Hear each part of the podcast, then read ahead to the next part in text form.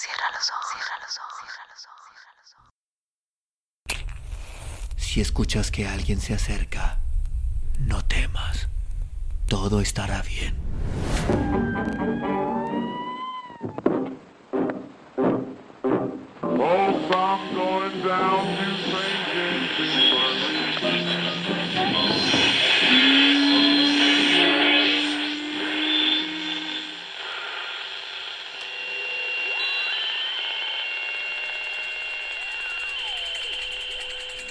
Estás escuchando, Crónica, Crónica, Lunares, el lugar, el lugar donde, donde entra por tus oídos, por tus oídos.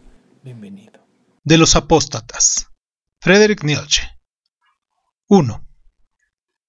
Ay, ya está marchito y gris todo lo que hace un momento estaba aún verde y multicolor en este prado. Y cuánta miel de esperanza he extraído yo de ahí para llevarlo a mis colmenas. Todos estos corazones jóvenes se han vuelto ya viejos, y ya ni siquiera viejos, solo cansados, vulgares, cómodos. Dicen, hemos vuelto a hacernos piadosos.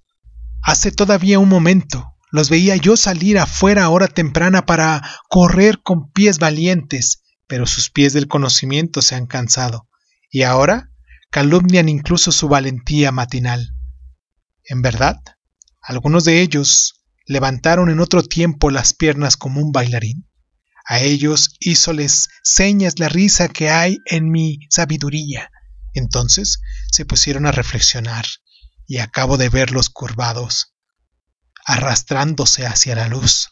En torno a la luz y a la libertad revoloteaban en otro tiempo como mosquitos y jóvenes poetas, un poco más viejos, un poco más fríos, y ya son hombres obscuros y refunfuñadores y trashogueños. ¿Se acobardó acaso su corazón porque la soledad, como una ballena, me tragó? Tal vez sus oídos, anhelosos, estuvieran esperándome en vano largo tiempo a mí y a mis toques de trompeta y a mis gritos de heraldo. Ay, pocos son siempre aquellos cuyo corazón tienen un largo valor y una larga arrogancia, y en estos tampoco el espíritu deja de ser paciente. Pero el resto es cobarde. El resto son siempre los más, los triviales, los sobrantes, los demasiados, todos ellos son cobardes. ¿A quién? Es de mi especie, le saldrá también al encuentro las vivencias de mi especie, de modo que sus primeros compañeros tienen que ser cadáveres y bufones, pero sus segundos compañeros se llamarán sus creyentes, un enjambre animado, mucho amor, mucha tontería, mucha veneración imberbe. A estos creyentes no debe ligar su corazón el que entre otros hombres sea de mi especie. En estas primaveras y en estos multicolores prados no deben creer quien conoce la hondiza y cobarde especie humana. Si pudiesen ser de otro modo, entonces querrían también de otro modo. Las gentes de medias tintas corrompen todo el conjunto. El que las hojas se marchiten. ¿Qué hay de lamentar en ello? Déjalas ir y caer, oh Zaratustra, y no te lamentes. Es preferible que soples entre ellas con vientos veloces, que soples entre las hojas, oh Zaratustra, para que todo lo marchito se aleje de ti aún más rápidamente. 2. Hemos vuelto a sernos piadosos. Así confiesan estos apóstatas, y algunos de ellos son incluso demasiado cobardes para confesarlo. A estos los miro a los ojos, a estos les digo a cara y rubor en las sus mejillas, vosotros sois los que vuelven a rezar. Pero rezar es una vergüenza, no para todos, pero sí para ti y para mí, y para quien tiene su conciencia también en la cabeza. Para ti es una vergüenza rezar. Lo sabes bien. El demonio cobarde que hay dentro de ti, ¿a quién le gustaría juntar las manos y cruzarse de brazos y sentirse más cómodo? Ese demonio cobarde te dice, existe Dios. Pero con ello formas parte de la oscurantista especie de aquellos a quienes la luz no les deja nunca reposo. Ahora tienes que esconder cada día más hondo tu cabeza en la noche y en la bruma.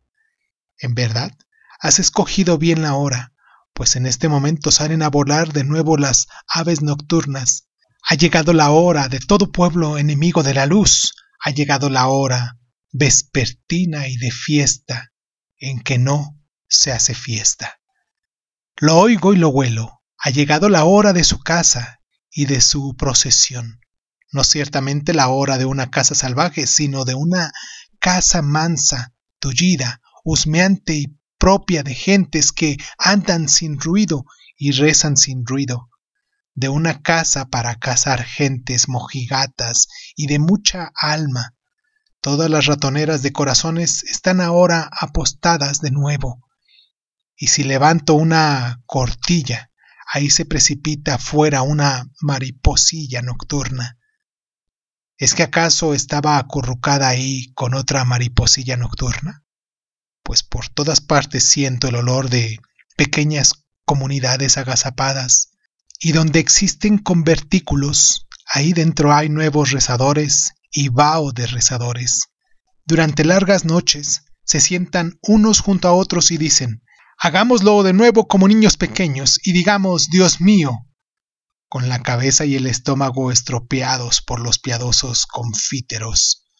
O contemplan durante largas noches una astuta y acechante araña crucera que predica también astucia a las arañas y enseña así. Bajo las cruces es bueno tejer la tela, o se sientan durante el día con cañas de pesca junto a ciénagas y con ellos se creen profundos. Mas a quién pesca ahí donde no hay peces, yo ni siquiera lo llamo superficial. O aprenden a tocar el arpa con piadosas alegrías de un complero que de una muy buena gana que insinuaría con el arpa el corazón de las jovencillas pues se ha cansado de las jovencillas y de sus alabanzas, o aprenden a estremecerse de horror con un semiloco docto que aguarda en obscuras habitaciones a que los espíritus se les aparezcan, y el espíritu escapa de ahí completamente, o escuchan con atención a un ronroneante y gruñidor músico viejo y vagabundo que aprendió de los vientos sombríos el tono sombrío de sus sonidos, ahora silba a la manera de viento y predica tribulación en tornos atribulados. Y algunos de ellos se han convertido incluso en vigilantes nocturnos. Estos entienden ahora de soplar en cuernos y de rondar por la noche y de desvelar cosas viejas que hace ya hace mucho tiempo que se adormecieron. Cinco frases sobre cosas viejas oí yo ayer por la noche junto al muro del jardín. Venían de tales viejos, atribulados y secos vigilantes nocturnos. Para ser un padre, no se preocupa bastante de sus hijos. Los padre hombres lo hacen mejor. Es demasiado viejo, ya no se preocupa en absoluto de sus hijos, respondió el vigilante nocturno. Pero, ¿tiene hijos? Nadie puede demostrarlo si él mismo no lo demuestra. Hace ya tiempo que yo quisiera que lo demostrase alguna vez de verdad. ¿Demostrar? Como si él hubiera demostrado alguna vez algo. El demostrar le resulta difícil. Da mucha importancia a que se le crea. Sí, sí. La fe le hace bienaventurado. La fe en él. Tal es el modo de ser de los viejos. Así nos va bien a nosotros. De este modo, hablaron entre sí los dos viejos vigilantes, nocturnos y los dos temerosos de la luz, y después se pusieron atribulados a soplar en sus cuernos. Esto ocurrió ayer por la noche junto al muro del jardín.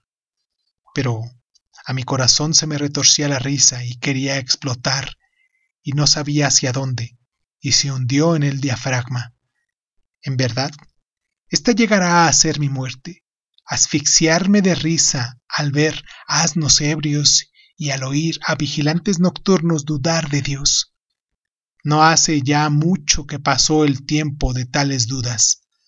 ¿A quién le es ilícito seguir desvelando tales cosas y adormecidas que temen la luz? Los viejos dioses hace ya mucho tiempo en efecto que se acabaron, y en verdad tuvieron un buen y alegre final de dioses.